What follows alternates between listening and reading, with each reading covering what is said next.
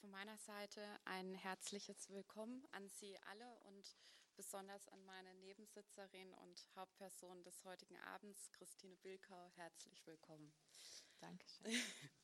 ähm, Christine Bilkau, 1974 geboren, äh, studierte Geschichte und Amerikanistik in Hamburg, arbeitete anschließend als Journalistin für verschiedene Magazine und war 2008 Finalistin beim Open Mic in Berlin, ähm, neben dem Bachmann-Wettbewerb in Klagenfurt sicherlich das wichtigste deutsche Wettlesen. Es äh, folgten mehrere Stipendien, darunter die Teilnahme an der Autorenwerkstatt ähm, am Literarischen Kolloquium Berlin. 2013 erhielt sie den Hamburger Förderpreis für Literatur und debütierte schließlich im Jahr 2015 mit dem Roman die Glücklichen, der ihr im überregionalen Feuilleton viel Aufmerksamkeit und großes Lob brachte. Ähm, gepriesen als kluge und einfühlsame Erzählerin zeichnet sie darin das Bild der Generation 30 plus und spürt dem klaffenden Abgrund zwischen Selbstverwirklichung und den Anforderungen der modernen Gesellschaft nach. Sie erzählt von der tiefen Verunsicherung einer jungen Kleinfamilie, die an eben diesem Abgrund steht und nicht weiß, wie er am besten zu überbrücken ist in der, einer Welt, in der das persönliche Scheitern zur größten Sünde wird. Eine ganz andere Geschichte, dabei aber nicht weniger lebensnah, verhandelt nun eine Liebe in Gedanken. Es geht um die Liebe natürlich, um die Liebe in Gedanken, nur in Gedanken und heißt das, irgendetwas ist unerfüllt geblieben oder ganz im Gegenteil. Mit einer wunderbaren atmosphärischen Dichte, dabei völlig kitsch und pathosfrei, entwirft Christine Bilkau das Porträt der im Krieg geborenen Generation, berichtet vom Gefühl des Aufbruchs und Umbruchs der 60er Jahre. Es ist Hamburg 1964. Toni und Edgar lernen sich kennen und scheinen wie füreinander gemacht. Sie teilen den Traum von einer Zukunft fern ihrer Herkunft, im Krieg geboren und mit Härte und Verdrängung aufgewachsen, wollen sie die Welt kennenlernen, anders leben und lieben als ihre Eltern. Edgar ergreift die Chance, für eine Außenhandelsfirma ein Büro in Hongkong aufzubauen. Toni soll folgen, sobald er Fuß gefasst hat. Nach einem Jahr der Vertröstungen löst Toni die Verlobung. Sie will nicht mehr warten und hoffen. Tonis und Edgars Leben entwickeln sich auseinander, doch der Trennungsschmerz zieht sich wie ein roter Faden durch ihrer beider Biografie. Toni lebt in dem Konflikt zwischen ihren Idealen von Freiheit und Unabhängigkeit und dem Wunsch, sich zu binden, um Edgar zu vergessen. 50 Jahre später, nach dem Tod ihrer Mutter, fragt sich Tonis Tochter, war ihre Mutter gescheitert oder lebte sie, wie es sie es sich gewünscht hatte, nämlich selbstbestimmt und frei? Und wer war dieser Mann, den sie nie vergessen konnte? Die Tochter will ihm begegnen, ein einziges Mal. So viel erstmal von meiner Seite zur Einführung. Ähm, es sind ja bereits Fragen aufgetreten, auf die wir sicher im Laufe des Abends noch zurückkommen werden. Der Auszug gibt ja schon mal einen ganz guten Überblick. Also wir haben diese ähm, zweigeteilte Grundstruktur des Romans. Also auf der einen Seite eben die Rahmenhandlung, die Tochter von Toni ähm, sortiert nach dem Tod den Nachlass und äh, will eben, denkt sich immer mehr in das Leben und in die Liebe ihrer Mutter hinein. Und auf der anderen Seite eben dann diese Liebesgeschichte, ähm, diese Binnenerzählung eigentlich, diese Liebesgeschichte zwischen Toni ähm, und Edgar. Bevor wir jetzt da äh, in den Text ähm, einsteigen, ähm, würde mich interessieren, was stand denn am Anfang für Sie? Also die, der Schreibimpuls, welche Fragen standen am Anfang, als Sie äh, begonnen haben, dieses Buch zu schreiben? Ja, also eigentlich kann man auch gleich zum zweiten Buch kommen. äh, eigentlich äh, wusste ich schon, als die Korrekturphase des Debüts lief, hatte ich eigentlich schon ähm, eine Geschichte, mit der ich mich beschäftigt habe. Das sollte mein zweites Buch werden. Und dann, äh, das erzähle ich ganz offen, weil es geht einfach gar nicht anders, sonst müsste ich mir was ausdenken. Und dann starb meine Mutter. Und ähm, überraschenderweise auch eben an einer Herzschwäche, traurigerweise direkt bevor mein Debüt erschienen ist. Das hat sie nicht mehr mitgekriegt. Und da hat sich, ähm, das war ein, ein, ja, ein Impuls, der hat sich da so ähm, ja, wie eine Wand vor mich geschoben, dass ich das eigentlich zweite Buch erstmal weglegen musste und dann ähm, eben diese Liebesgeschichte, von der ich immer gewusst hatte, also die schon im Kern autobiografisch ist, ähm, ich, die, die hat sich, also es hat sich wirklich wie so ein, ja, wie so ein Fels vor mich geschoben und ich musste das abarbeiten. Und insofern, das war das zweite Buch, das hat sich eben, ja, mir in den Weg geschoben.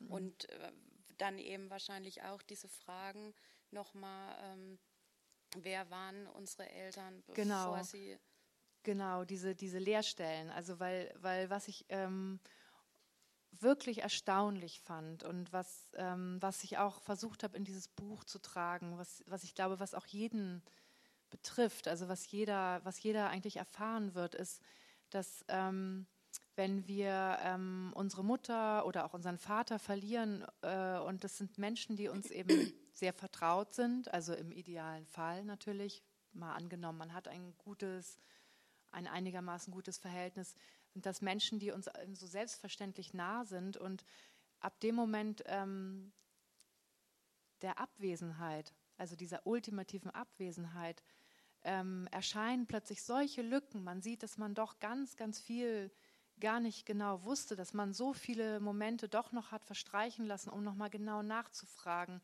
dass sich diese Fragen aber auch wirklich erst, erst also nicht gestellt haben, während der Mensch noch direkt vor einem war, während man den Alltag geteilt hat, ja auch sich über Banalitäten unterhält, Kaffee trinkt, irgendwie noch was, eine Besorgung mitbringt, all diese ganzen Alltäglichkeiten und plötzlich ist da diese wahnsinnig große Leerstelle und ähm, das fand ich schon sehr beeindruckend und das das Buch ist auch so geschrieben, dass es also wirklich um diese Leerstellen kreist. Und, und ich habe mich auch dann ganz bewusst für den Roman entschieden, weil ich, weil ich gesehen habe, also das wäre jetzt überhaupt nicht für mich interessant gewesen, eben ein autobiografisches Buch zu schreiben oder ein Memoir, mhm. wie, wie das jetzt so gern gemacht wird, sondern ich wusste, dass, dass am Ende bleibt nur die eigene Vorstellungskraft und die Fiktion und das wollte ich erzählen. Mhm. Ja, und wenn Sie jetzt eben von dieser, dann war ja auch diese Liebesgeschichte ähm, von Anfang an als Thema da. Ja.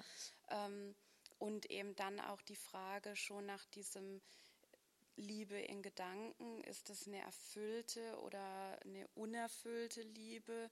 Eben wenn man jetzt von so einem, in einem nicht so konventionellen Sinn von dieser erfüllten Liebe ausgeht? Mm, ja, das war das war auch eine Frage, die, das hat sich aber später erst rauskristallisiert, dass ich, ja, irgendwie ist das so ein Vorurteil, finde ich, dass ähm, das trifft, ja, ältere, ältere Frauen, aber auch vielleicht ältere Männer, also alle älteren Leute, die vielleicht eben alleine alt werden wollen, müssen, aber wollen vielleicht auch, die ähm, die eben nicht in einer 30, 40 oder ne, 20, 30, 40 Jahre dauernden Ehe alt geworden sind, sondern ähm, sich ja irgendwann getrennt haben, gemerkt haben, da passt was für mich nicht oder eben einer verflossenen Liebe nachgetrauert haben, kompromisslos auch vielleicht leben wollten, eben dann doch lieber allein, dass diese Menschen oft irgendwie ähm, so ein bisschen als gescheitert oder einsam, ne, das Thema Einsamkeit und und dass das so ein Stempel ist. Und, ähm, und so habe ich eben meine Mutter zum Beispiel, die eben auch so alt geworden ist, gar nicht, gar nicht gesehen oder, oder finde das zu einfach mhm. auf jeden Fall gedacht. Ja, ja. Und dass, dass da ähm, ja ein solcher Gedankenschatz sein kann und aus, dass aus Erinnerungen und Liebe, die sich auch freimachen kann von, diesem, von dieser dringenden Frage, werde ich zurückgeliebt? die, ne, ist, die, die kann, also Liebe, die auch was wert sein kann, wenn ich mich von dieser Frage frei machen kann. Mhm. Aber das ist eine, eine wahnsinnige innere Stärke und ähm, die sieht man gar nicht sofort. Ja. Und das ist eigentlich der Weg der Erzählerin auch. Also einerseits will sie diesen Mann gerne nochmal finden. Sie möchte ihn, sie möchte, eigentlich möchte sie sich ihn vorknöpfen. Also wenn sie so richtig, möchte sie dann nochmal hingehen und sagen, Sie haben hier irgendwie eine ganz tolle Frau verpasst und übrigens und sowieso. Und, und andererseits weiß sie, aber ist sie damit auch aufgewachsen, dass dieser Mann auch ihrer Mutter immer sehr viel bedeutet hat. Das heißt, sie möchte ihm eigentlich auch nahe sein. Sie möchte, weil sie weiß, wenn sie ihm nahe ist, kann sie auch einem Teil ihrer Mutter, Mutter, nämlich mhm. der Mutter als junge Frau, die sie als Tochter ja nie kennenlernen konnte, logischerweise nah sein. Also es ist so ein Konflikt mhm. und das ist auch der Weg. Ähm, das verrate ich aber natürlich nicht. ja, aber auf jeden Fall, so viel wir, haben wir jetzt auch schon gehört, dass die Tochter sich eben immer mehr in dieses Leben ähm, in den 60er Jahren auch hineindenkt, eben dieser Wunsch danach zu verstehen, wer war ihre Mutter als junge Frau und ähm, was hat sie denn an den 60er Jahren oder besonders an diesen frühen, mhm. mittleren 60er Jahren interessiert, dem nochmal nachzugehen? Ja, ich finde, das ist äh, eben eine sehr spannende Zeit, weil ich ähm, bei meinen Recherchen und auch bei meinen Gedanken über meine eigene Mutter, die eben zu dieser Generation gehört, die eine Kriegskindheit ähm, hatten, ohne sich da richtig dran zu erinnern, sondern eben im Krieg geboren worden sind und die in den frühen 60er Jahren mh, hm, schon so Sehnsüchte hatten, also so einen gewissen Freiheitsdrang auch. Ähm, diese Protagonistin hier ist eben in den frühen 60er Jahren allein in die Großstadt gegangen. Sie arbeitet, sie ist jetzt nicht so darauf fixiert, unbedingt geheiratet zu werden und eine Familie ja. zu gründen, ganz zum, ne, zum Unwillen ihrer Mutter, die das nicht so toll findet. Und, ähm, und gleichzeitig ähm, denke ich auch, fühlt sie so ein gewisses Unbehagen. Ne? Sie, sie weiß nicht genau, ja, ich, ich darf kein leichtes Mädchen sein, aber ich möchte eigentlich trotzdem lieber eine imaginäre Cousine Par aus Paris haben und machen, wozu ich Lust habe. Und denn ähm, in den frühen 60er Jahren, denke ich, gab es das, was 68 so rausgebrochen ist an Bedürfnissen, das war schon, lag bestimmt schon in der Luft.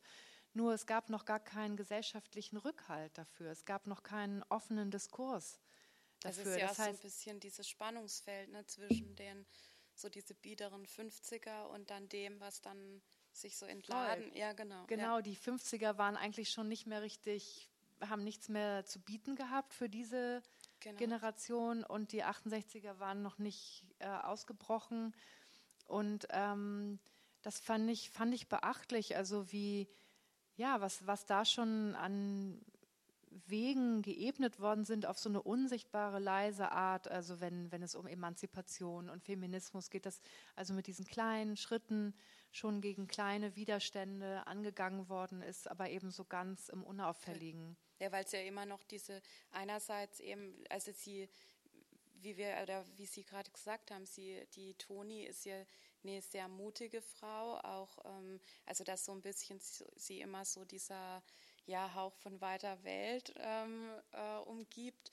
Und auf der anderen Seite gibt es ja aber immer noch diese gesellschaftlichen Restriktionen, die ja auch im Buch ähm, beschrieben werden. Also dass eigentlich kein Herrenbesuch nach 22 genau, Uhr ja. und mhm. so. Die, und, genau, äh, diese ganzen Geschichten, ja. Ähm, und wie sind Sie denn äh, bei der Recherche vorgegangen?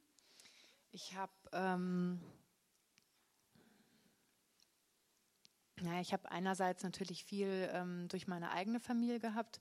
Dann habe ich mir aber auch im Laufe der Zeit so alte Ratgeber, Frauenratgeber bestellt in Antiquariaten, also Heiratsbücher von 1962 oder ne, die, ähm, der junge Backfisch und irgendwie von, ne, also das ist schon echt interessant, wie da ähm, also ich wollte einfach sehen, was ist die Norm? Mhm. Was wird den Frauen verkauft sozusagen? Wie, ne?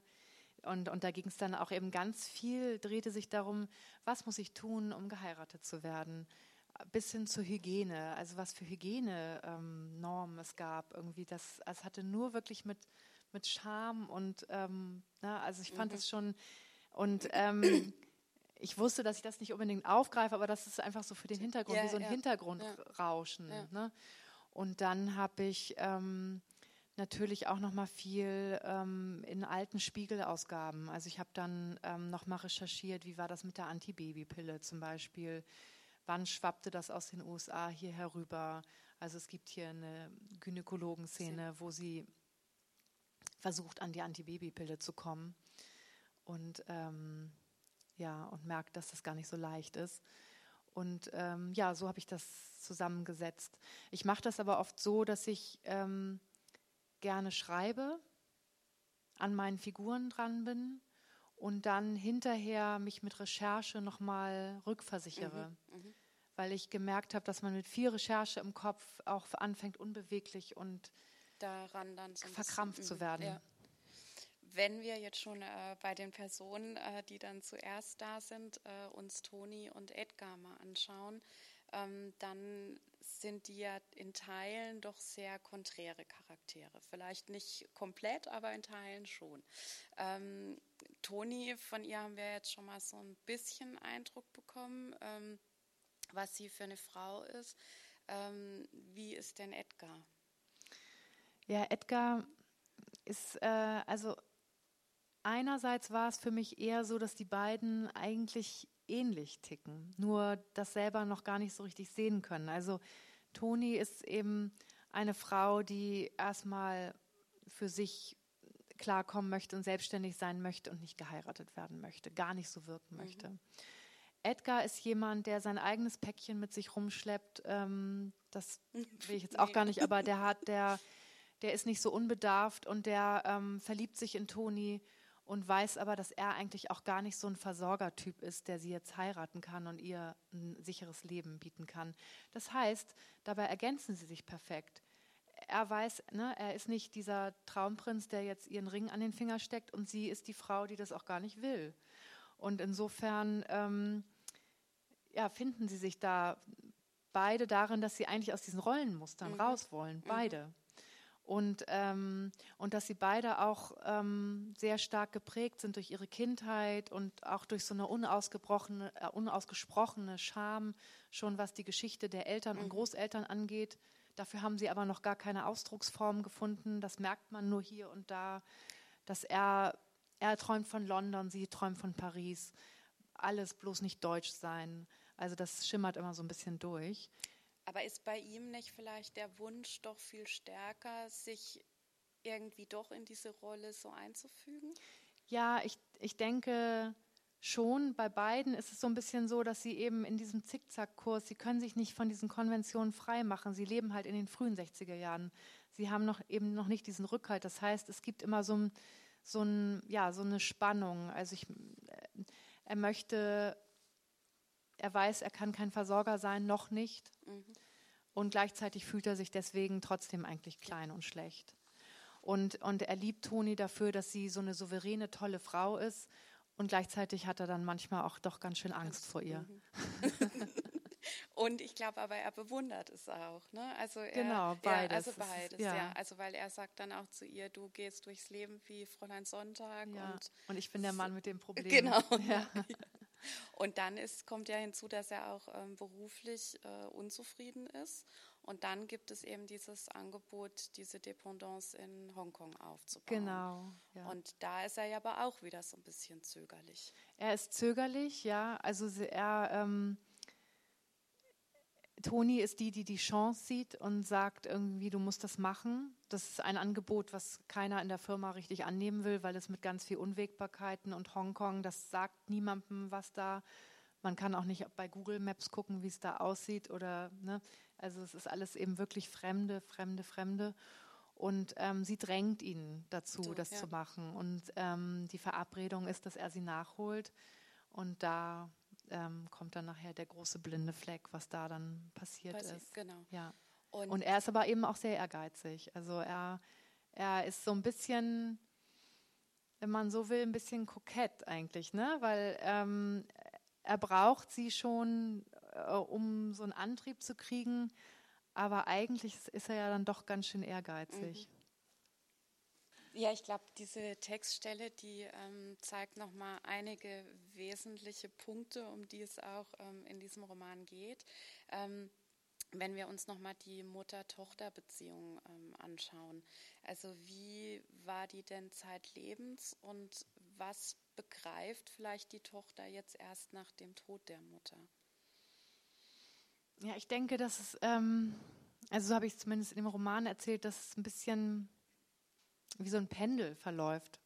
Dass ähm, die Toni, also die Antonia, die dann ja später eine Mutter ist, die Mutter der Erzählerin, eben in einem sehr, ähm, ja, in dem trostlosen Kriegs- und Nachkriegsklima aufgewachsen ist, in einer Enge, in einer gefühlsmäßigen Härte auch und dass daraus eben ein ganz großer ja, Freiheits- und ein Freiheitsdrang und eine Sehnsucht nach dem schönen Leben, nach Leichtigkeit auch entsteht und dass das aber trotzdem auch immer so ein bisschen immer wieder die Konvention gesucht werden. Es geht immer so hin und her irgendwie, ich möchte alleine sein, ich, ich möchte am liebsten mit Edgar zusammen sein und dann heiratet sie jemand anderes, weil sie denkt, sie muss das jetzt irgendwie auch tun. Und dann funktioniert das nicht und dann heiratet sie nochmal und das funktioniert dann auch nicht. Und ähm, da ist ja eine gewisse Unruhe da. Und die Tochter ist im Prinzip auch betroffen von dieser Unruhe. Das heißt, die Geschichte von Edgar, die eigentlich der Ursprung dieser ganzen Unruhe ist, wirkt sich sogar noch auf das Leben der Tochter aus und auf diverser Männer, die wahrscheinlich gar nicht verstehen können, warum das mit dieser Frau so schwierig ist. Ähm, das ne, wie so ein Stein, der ins Wasser fällt und diese Kreise zieht und am Ende weiß man gar nicht mehr, wo, woher sie eigentlich kommen. Und ähm, mit der Tochter macht das das, dass ihr die Tochter eigentlich am Anfang des Buches zwar schon liebevollen, aber auch einen sehr kritischen und ein bisschen sogar anmaßenden Blick auf die Mutter hat. Dass sie ja immer versucht, auch so ein bisschen oder denkt, sie müsse Fehler korrigieren ja, oder sich. Ne? Ja, und sie kann das alles besser machen als ihre Mutter. Also sie denkt irgendwie, ich, ich werde auf gar keinen Fall solche Fehler in der Liebe machen. Ich werde mich auf gar keinen Fall so verletzen lassen. Ich werde immer genau aufpassen, was da auf mich zukommt das, was meiner Mutter da passiert ist, das wird mir auf gar keinen Fall passieren. Und, ähm, und das verändert sich dann mit der Zeit. Also die Tochter ist eben so eine sehr, ja, wenn man so will, eben also sehr auf Optimierung und Stabilität aus. Ja. Und, ähm, und das ist, meine ich, mit diesem Pendel. Und, ähm, und ein bisschen klingt das dann auch an in der, es gibt dann ja sogar noch die nächste Generation, die Hannah, die da erwähnt ist, die nämlich ähm, eigentlich eher, das deutet sich dann schon so ein bisschen an, ihrer Großmutter ähnelt. Wieder nachschlägt. Genau, ja. ja. ja. Immer was, das, das Bedürfnis, was irgendwie zufriedengestellt wird, erzeugt dann wieder, wieder ein anderes, wenn man so will. Ja, ja.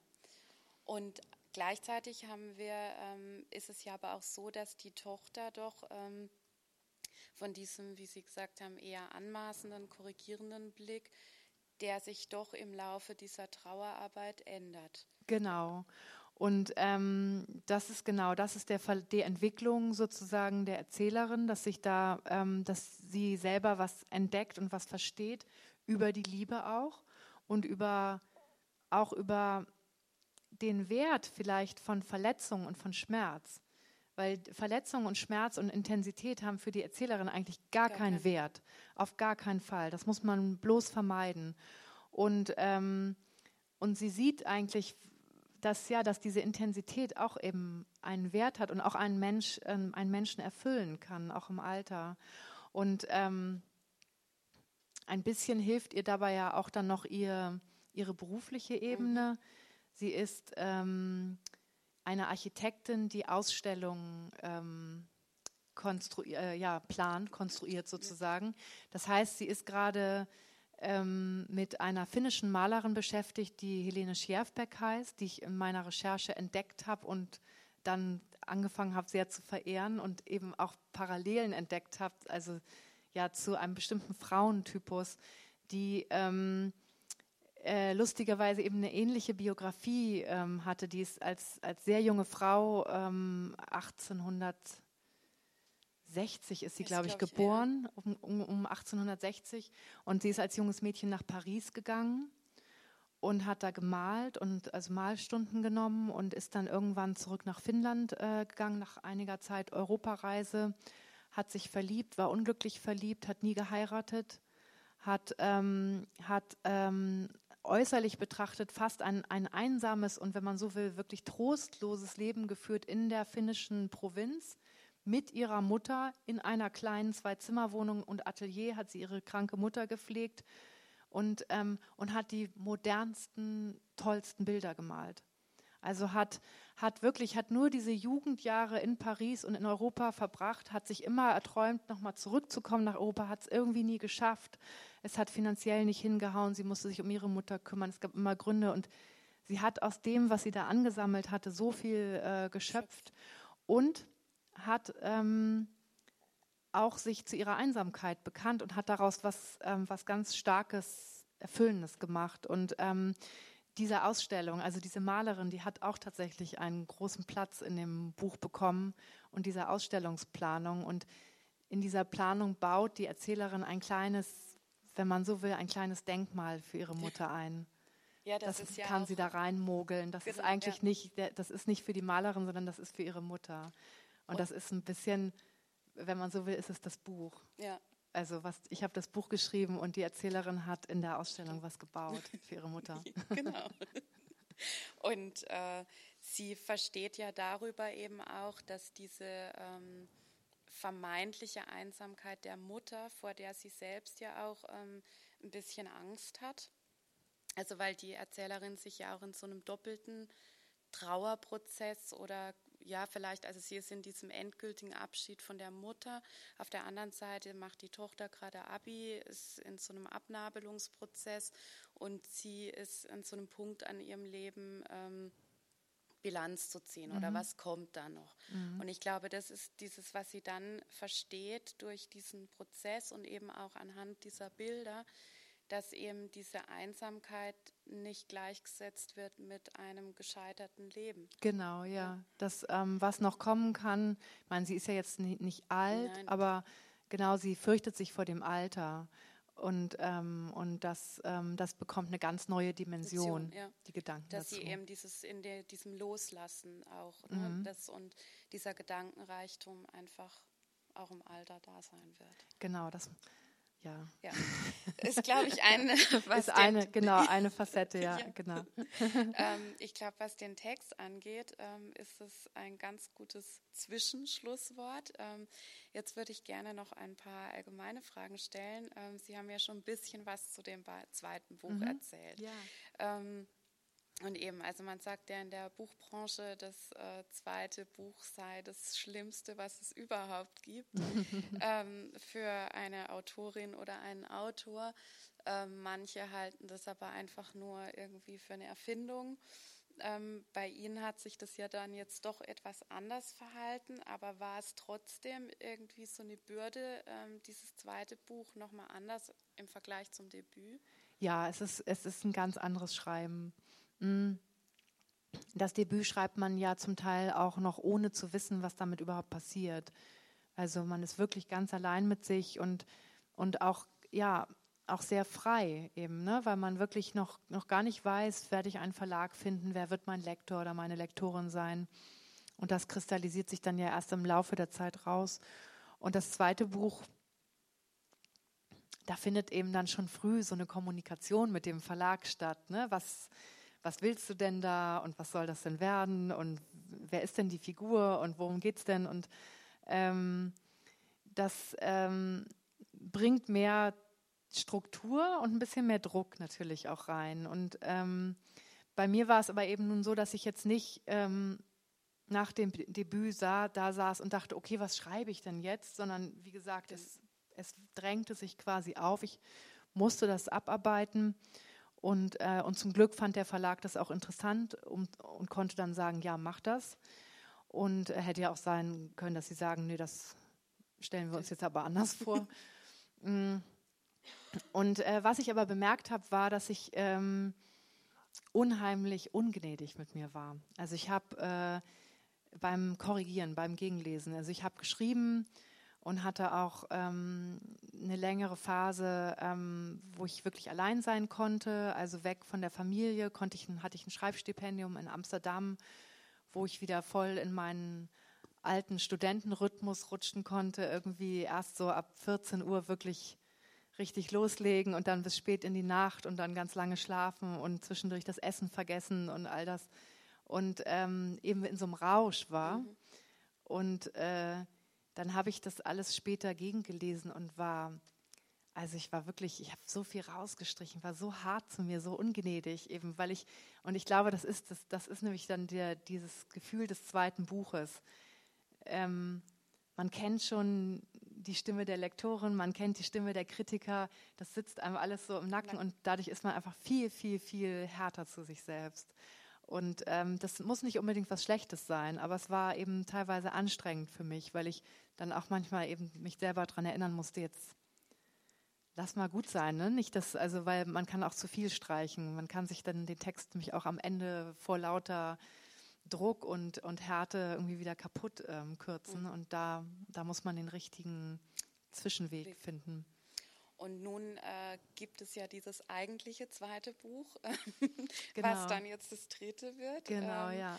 Da können Sie da schon was dazu sagen oder ist das noch alles sehr unausgegoren? Nee, kann ich schon ein bisschen was zu sagen. Also das war wie gesagt schon vor ja, vor fast vier Jahren war das schon eben für mich ein Thema. Ich ähm, gehe jetzt mit dem dritten Buch gehe ich in die Provinz, ähm, aber nicht so in die absolute Dörflichkeit, also nicht wie Dörte Hansen jetzt gerade das, ne, das Sterben des Dorfes erzählt hat, sondern in, in dieses ganze ähm, ja, facettenreiche Provinz, also das Dorf, aber auch die Kreisstadt, die, die, die Discounter, Märkte, das Nichts, also alles so, so dazwischen. Und ähm, das ist mein Milieu und es wird auch wieder sehr, ja, sehr gegenwartsgebunden sein. Weil ich finde das ganz interessant. Da, ich habe das Gefühl, da tut sich auch ja. eine Menge. Da stirbt viel, da geht viel weg, aber da ähm, habe ich auch das Gefühl, schwappt von den Großstädten wieder Was viele Erneuerungen rein. Also irgendwie ist es gerade ganz interessant, finde ich. Und da sind Sie gerade, also. Da bin ich dran, ja. Aber es geht, also das ist nur das Milieu und dann geht es, ähm, ähm, ja, ach nee, kann ich noch gar nicht so sagen. ja, ist, äh, dann zwischendrin ist ja auch eine äh, Erzählung in einer Anthologie erschienen im Sommer. Genau, ähm, ja. Und ich glaube, jetzt ist auch wieder nochmal in ja, der Richtung etwas geplant. Ja, jetzt ähm, demnächst äh, fange ich an an einem, oder ich habe schon ein bisschen angefangen, an einem Essay zu arbeiten. Das ist zwischen der Hamburger Kunsthalle und dem Hamburger Literaturhaus. Ähm, so eine Reihe, wo Schriftsteller sich äh, mit einem Gemälde beschäftigen und dazu, ja, also was auch immer sie wollen, schreiben. Und da bin ich jetzt gefragt worden. Ich, ich ahne, dass es was äh, mit dem Buch zu tun haben könnte und mit Helene Schierfbeck oder mit diesem Zugang. Und äh, ist jetzt aber was ganz anderes, ist aber tatsächlich auch nicht so einfach. Muss man jetzt auch erstmal. Und ähm, ja, wir sind ja jetzt hier in einer Bibliothek. Ähm, was, äh, welches sind denn Ihre literarischen Vorbilder? Gibt es da welche? Vielleicht auch Autorinnen, die Sie besonders ähm, geprägt haben? Ähm, ja, würde ich schon sagen. Es gibt, ähm, ich nenne das immer meine Resonanzräume. Also es gibt, ähm, sind für mich so, wenn ich irgendwie auf der Suche nach meinem eigenen Ton bin, gibt es bestimmte Autorinnen, die ich immer wieder gern lese, ähm, bei denen ich das Gefühl habe, da finde ich mich oder da halt irgendwas wieder, was ähm, das sind aber gar nicht unbedingt so Gegenwartsautoren. Also ganz groß ähm, oben steht bei mir immer Marlene Haushofer ein großer Fan von Marlene Haushofer. Und ähm, auch, ähm, na Gott, nicht Vicky Baum, sondern, ähm, jetzt habe ich gerade einen Blackout. na, äh, das Kunstseide Mädchen. Äh, Irmgard Coin. Ja, Irmgard Coin. ähm, finde ich auch immer, also Hans Fallada, Irmgard Coin, beide, die, die mhm. neue Sachlichkeit, finde ich, ist immer noch, wenn, wenn man es liest, unheimlich modern und zeitgemäß. Und ähm, sonst lese ich auch immer, wenn ich ja, wenn ich selber nicht weiterkomme oder mich so ein bisschen mutlos oder so farblos fühle, A.L. Kennedy ist äh, immer, ähm, finde ich, wohltuend, mhm. macht was mit mir und Lydia Davis auch ihre Miniaturen.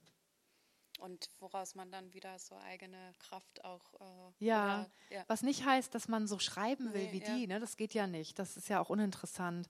Aber mh, mm, wie gesagt, es sind äh, genau, es sind so ja, Resonanzen. Mhm. Da passiert dann was.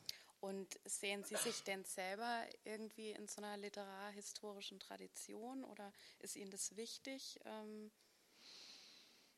Nee, das müssen andere sagen. Das, dar darüber kann ich gar nicht so richtig nachdenken. Dazu ist es, glaube ich, auch zu früh. Da müsste ich wahrscheinlich jetzt noch ein paar Bücher schreiben und dann gucken wir, wir mal. Genau. ja. ja, aber jetzt erstmal ähm, eine Liebe in Gedanken. Ähm, vielen Dank. Es ist ein ganz wunderbares Buch, also für alle, die es noch nicht gelesen haben. Ähm, danke für Ihr Kommen. Danke, dass Sie da waren. Und ähm, am 27.02. geht es hier weiter mit der Reihe Secondo. Dann kommt Franziska Hauser und mhm. vielleicht dann auch vor mehr Publikum hoffentlich. Ähm, ja, aber schön, dass Sie da waren und äh, Christine Bilkau wird jetzt noch signieren. Ähm, Bücher sind hier Fall. zu erwerben. Ja. ja. Einen schönen Abend. Dankeschön. Ja, ich danke auch. Schöne Moderation. Danke.